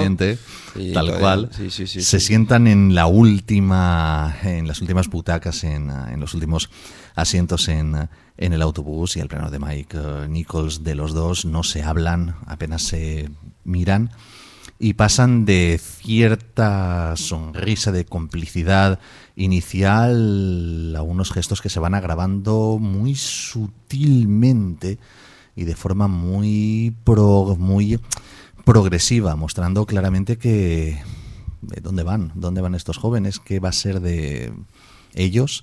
eh, si bueno mm, si reciben una orden de reclutamiento Dustin Hoffman o, o lo que sea eh, y, Lo que y bueno y tienen el que ir a- a, la muerte el futuro completamente incierto y, y no ya incierto respecto a qué hacer o qué no hacer sino así así puedo seguir vivo o, o no Mm, volviendo al personaje de Dustin Hoffman y hablando de Dustin Hoffman, eh, ¿qué aspectos relevantes tú podrías comentarnos, por ejemplo? Porque claro, ya Dustin Hoffman ya tendría ya su reputación ya como, como gran actor también. no te creas, ¿eh? No te creas. Es el primer papel importante de- pero el- a- a ver si, mm, porque claro, que metí la gamba antes con lo de Barney Spears y resulta que nació en el 45. El 45. Tela, Le- imagínate. Le, le pusiste, metido- quin- le pusiste 15 años de más a- Pues, al pobre hombre. Está como una En rosa. fin. Está como una rosa con, con la edad que tiene. Y su camello también, sí. Fe de rata. C de rata. Pero eh, mm, resuélveme una duda. Eh, pequeño gran hombre. ¿Es, antes? del 70. Del Es 70, posterior. Es posterior. Es posterior. Porque esta es del 69. 67. 67. 69 se, pul- se- se estrenó aquí en 69, España. 69 es Cowboy de medianoche. No, pero se estrenó en 60 eh, aquí en España en el 69. ¿puede Probablemente, probablemente. Aquí en Ajá. España no creo que se estrenara en el 67 tal cual, igual pues un año después o un par de años como, como mucho, vamos. Eh, um, pero Dustin Hoff- Hoffman es su primer papel uh, eh, relevante. Yo incluso te diría, di, uh, o sea, en estos momentos yo no recuerdo ninguna película previa, previa desde luego como protagonista ninguna. Ninguna. Eh, así que su primer papel de peso, eh, en un papel que también otros actores optaron, el que tuvo más posibilidades era Robert Redford, eh, que Robert Redford sí que era un actor de mucho más peso que eh, Dustin Hoffman. Lo que sucede es que, primero, que Robert Redford es peor actor que Dustin Hoffman, primero, y segundo, que no, digamos que no hubiera dado eh, el pego, La- la, la talla, secuencia de la seducción de Anne Bancroft, que Dustin Hoffman va como, no sé, dudando porque es su primera vez en el uh, fondo. Eso con Robert Redford va a ser que no te lo crees ni a la de tres. En fin, eh, con Dustin Hoffman sí, pero con, Ro- con Sí. Robert Redford yo lo siento mucho, pero es no te lo crees. Ya, No- tienes- ni te crees que es su primera vez, ni te crees que, que le diga que no a, Ban- a Bancroft. No, no, no te lo crees. Es así. Tal cual, con Dustin Hoffman. Pero es algo sí. que Dustin Hoffman lo sigue haciendo cada vez que actúa, sigue teniendo ese aspecto de, de- de- no de niño, pero de ingenuo en casi todos sus personajes. sí. Pero y es muy inteligente eh, a la hora de interpretarlo, porque que siempre te da la sensación de que cuando ves las pelis que hace, como que no se entera de la historia, pero sutilmente lo tiene todo clarísimo. Dustin Hoffman es un actor gigantesco, Sí, sí, absolutamente. Tal vez es uno de los más grandes actores de su generación. Eh, eh, sí que es cierto que tiene una filmografía muy potente en un, en un bloque muy concreto y muy determinado. Después va, dan- va dando bandazos, es muy irregular, pero como todos, como Robert De Niro o como Al Pacino, que hay un momento que tiene una filmografía muy potente, pero después, bueno, Robert De Niro lleva de vacaciones 24 años. En fin, el hombre está de, vac- de vacaciones, no quieren que le moleste, el hombre... ¿Dónde no hay que interpretar? Ahí, pues ahí, va, ahí voy. No, hombre, después de interpretar Toro Salvaje, Novecento, El Cazador, Taxi Driver, hom- hombre, pues está bien que el hombre se tome todo el resto de su vida de vacaciones. Y en mayor o menor grado, Dustin Hoffman es... um, es lo mismo, o sea, estamos hablando de un señor que hace el graduado, que hace Cowboy de Medianoche dos años eh, después, que hace Lenny, eh, o sea, estamos hablando de eh, Marathon Man, que es una película absolutamente impresionante, Kramer contra Kramer, por la que gana Madre el um, mía. Oscar. Los hombres del Eh, presidente. Todos los hombres del uh, presidente, junto Madre a Robert. Redford, por cierto. Madre fin, mía, Todos los hombres del presidente es una película extraordinaria. Me chifla. O sea, estamos hablando de un actor, eh, y además un actor del método, muy eh, que lo llevaba muy interiorizado. Eh, hay una anécdota en uh, Marathon Man, eh, junto a Lawrence uh, Olivier. Olivier. Lawrence Olivier en la película está, gi- está gigantesco. Pues en Marathon Man, el personaje de Dustin um, Hoffman, el personaje, insisto, eh, hay una secuencia que lleva sin dormir eh, dos o tres días. Y Dustin Hoffman, para interpretarlo como toca, Dustin Hoffman es del método, eh, estuvo dos o tres días lo mismo, el mismo tiempo que su personaje estuvo sin dormir, él estuvo sin dormir esos días. Qué poco saludable también debe ser eso. Es del método puro y duro y cuando Sí. Laurence Olivier lo vio eh, en el set, eh, dijo, oye, ti- tienes muy mala cara, ¿qué te pasa? Y Dustin dijo, no, mira, es que como mi personaje lleva dos o tres días sin eh, dormir, yo para interiorizar las emociones me he pasado también dos o tres días sin dormir. Laurence Olivier, actor británico de la escuela británica clásica de toda la vida, le contestó, ¿y, y, por qué simplemente no interpretas? Con lo cual, pues viene a decir eh, muy claramente eh, Dustin Hoffman por dónde iba, que es un tío que en Cowboy de eh, medianoche para recrear la cojera de su personaje se puso él mismo piedras en, el zapato, o sea, es un actor mm, del método hasta unos niveles tremendos. Y esta es, es su primer papel de peso, lo nominan al eh, Oscar. Eh, y a partir de ahí, pues bueno, Dustin eh, Hoffman ya empieza una trayectoria, pues bueno, como la que como la que lleva, con mejores películas, peores, pero bueno, un actor absolutamente extraordinario.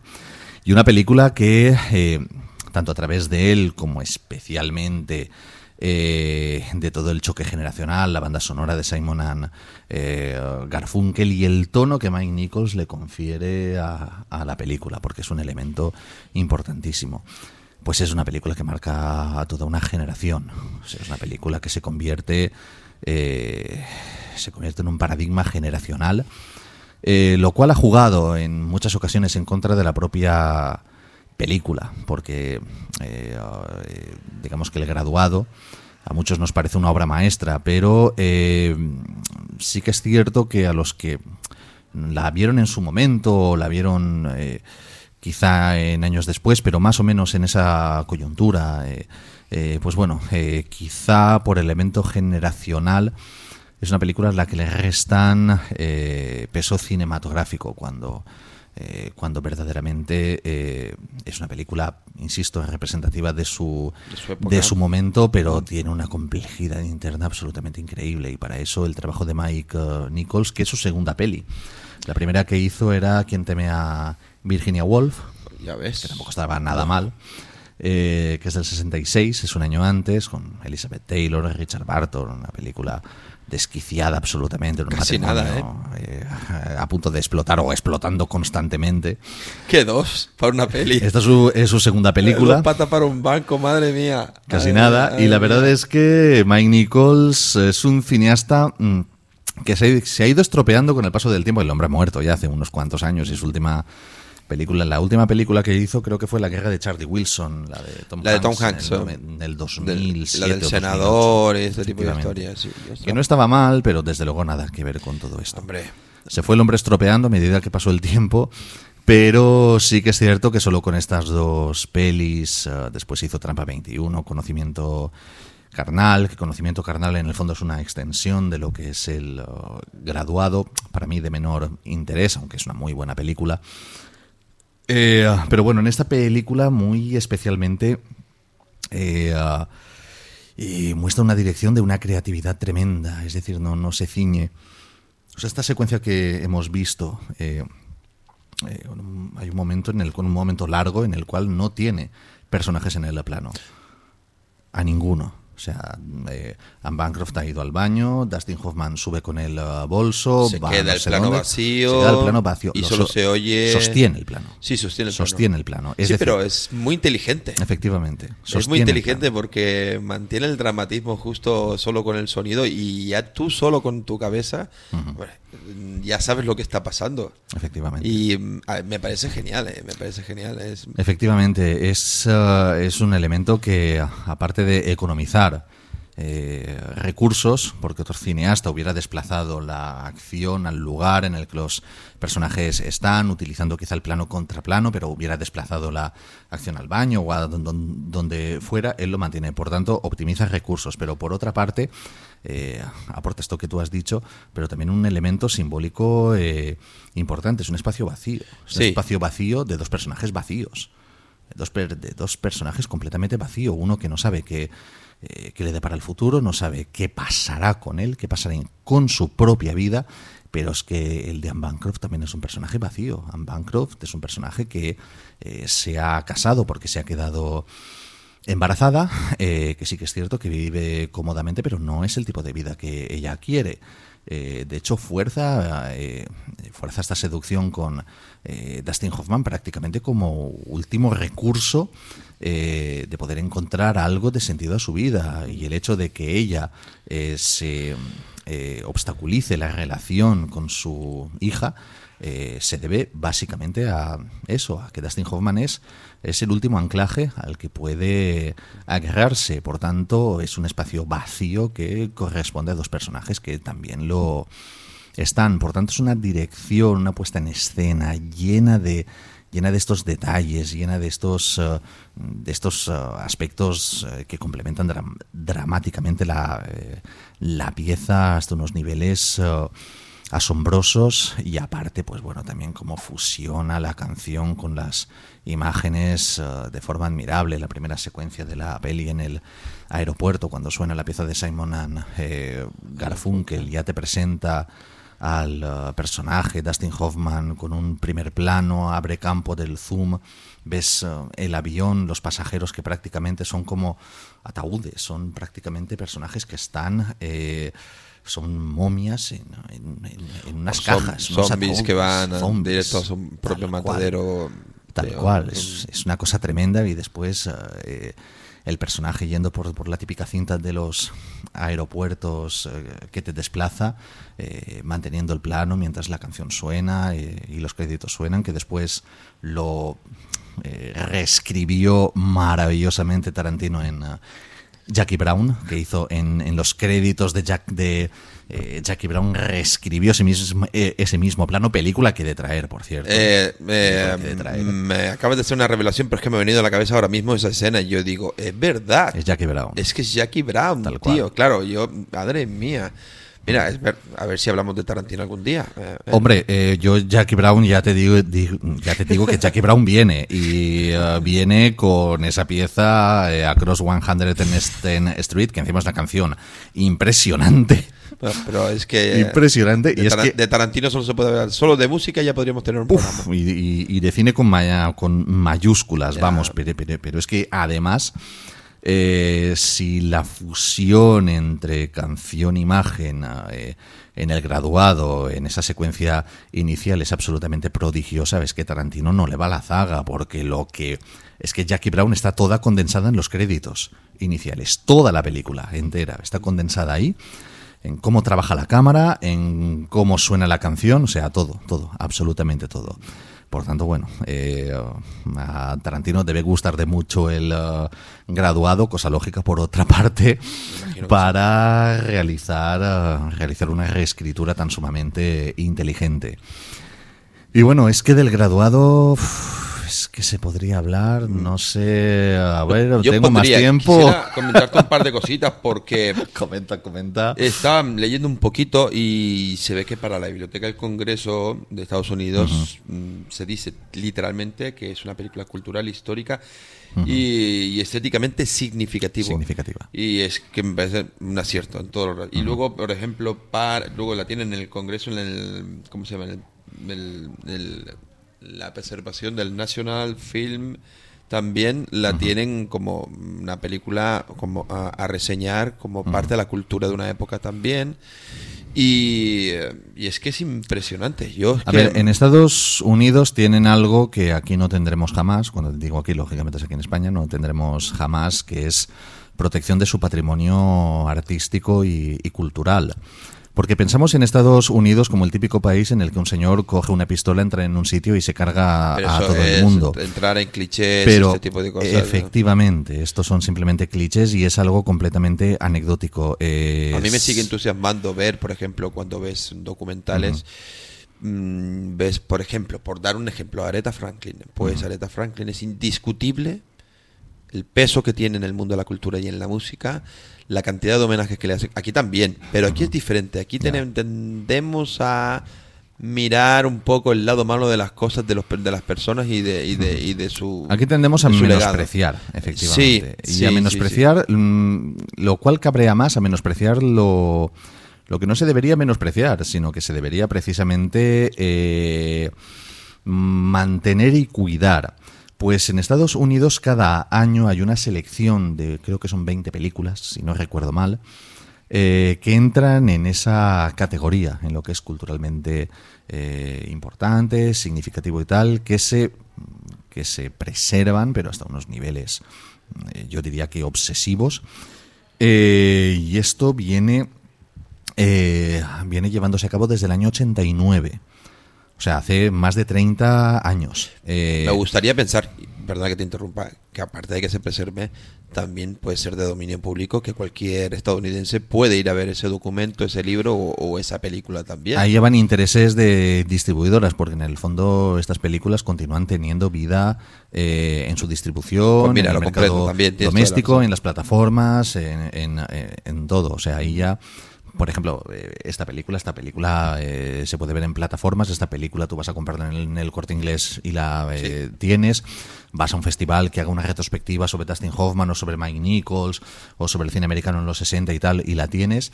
Es decir, esto ya depende de otros intereses, pero tienes claro que esa película eh, está ahí, esa película queda ahí, y esa película se trata eh, con un mimo eh, necesario si se deja construir, si se ha de financiar eh, una remasterización, una reconstrucción, lo que sea, se tiene ahí.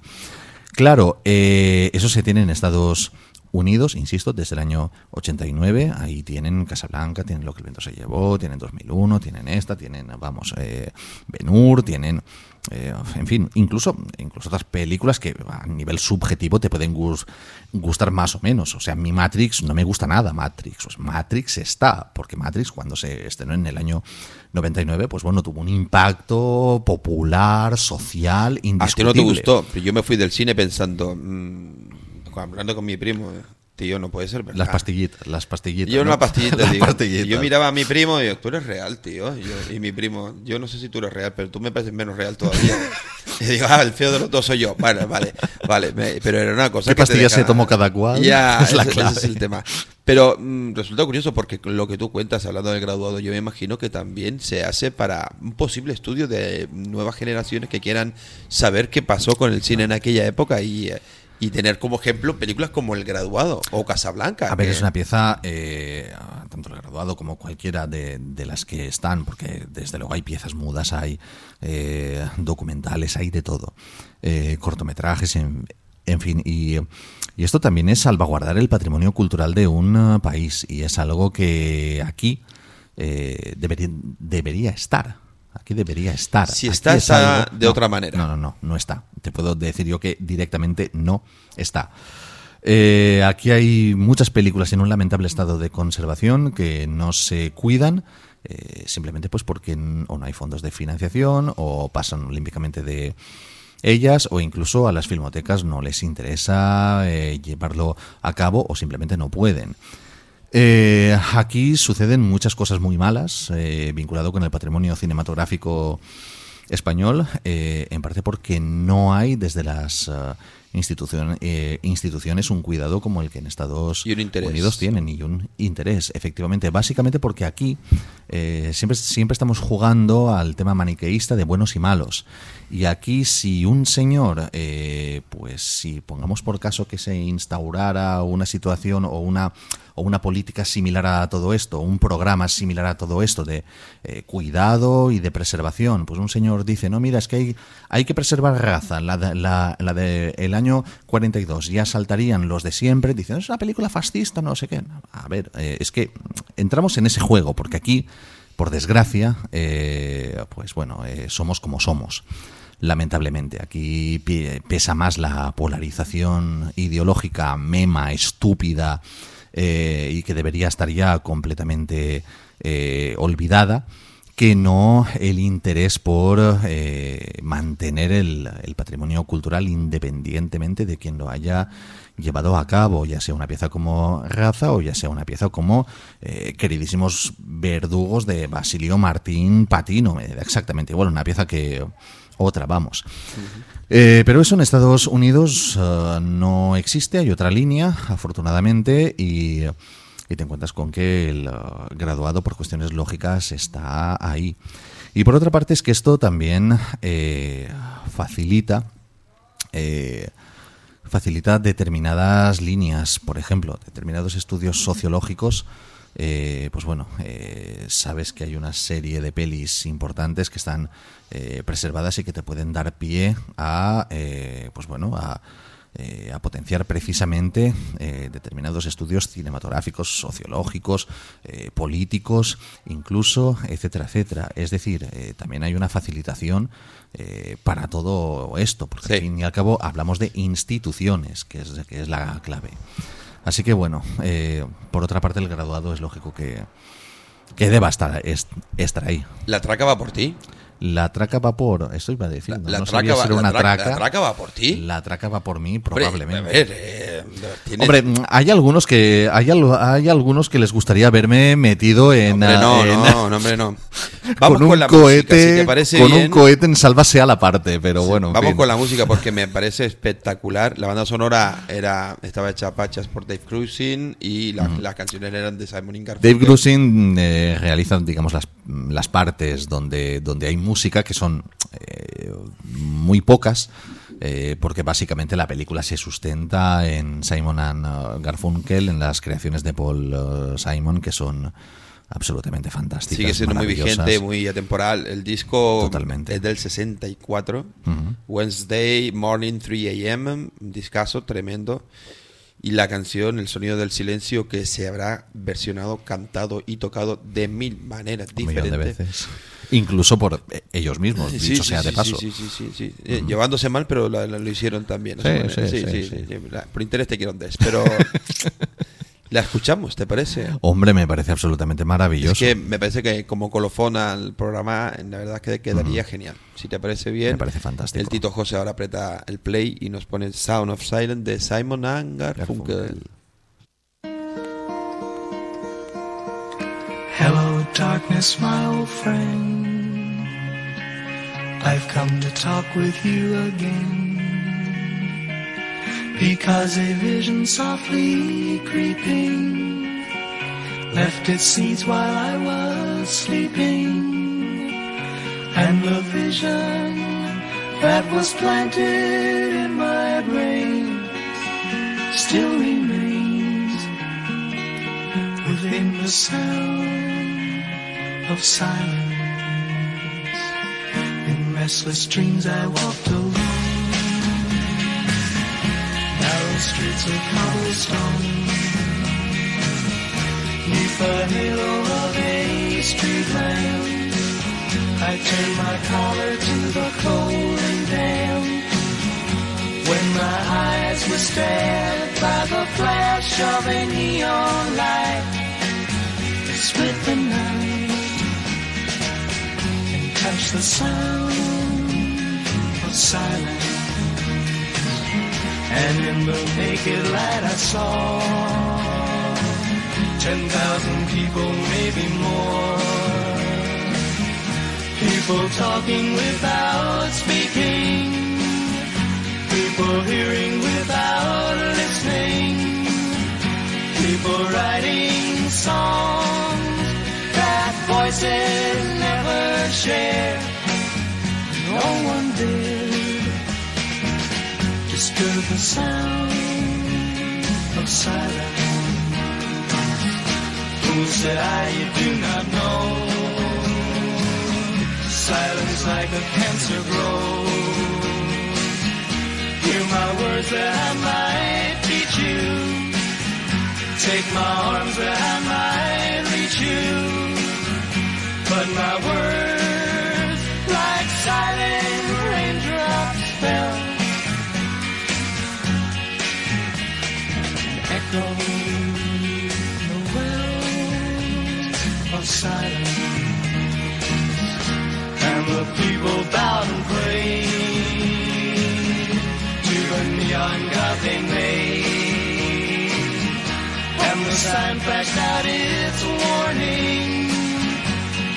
word that it was forming. The sign said the words of the prophets are written on the subway walls, the tenement halls, whispered the sounds of silence.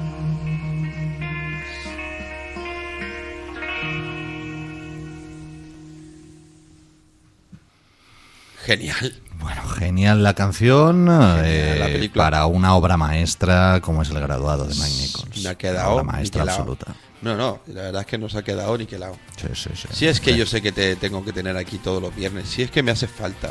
Te hago falta. Sí, sí, me hace falta. Te hago falta. Sí, que me hace falta. Eso no me lo dices no en la intimidad. Y en, no, y en público. para que la gente lo sepa. Hombre, me hace falta, tío. Este programa, este final de programa no tendría sentido sin tu parte. ¿Has visto? ¿Qué sí, sí, sí, sí, ¿Qué la verdad es que sí. Pero no se te suba el pavo, que te conozco. No, no, si el pavo ya lo tengo subido ya Subidísimo, desde hace mucho, ya, mucho pues, tiempo. Y como no tienes ni idea de, de cine, pues mira. la- No, eh, según muchos no. No, pero bueno. Sí, no sé. Pero bueno, ¿qué vamos a hacerle? Está. Yo sigo diciendo memeces y ya está. Eh, está bien, porque esto es un programa para gente mema como Para yo también. decir memeces, ¿no? Sí, sí, sí, Básicamente. sí. Somos muy memos para estas cosas. Oye, nos vemos la semana que viene. Nos vemos la semana que viene. El jueves.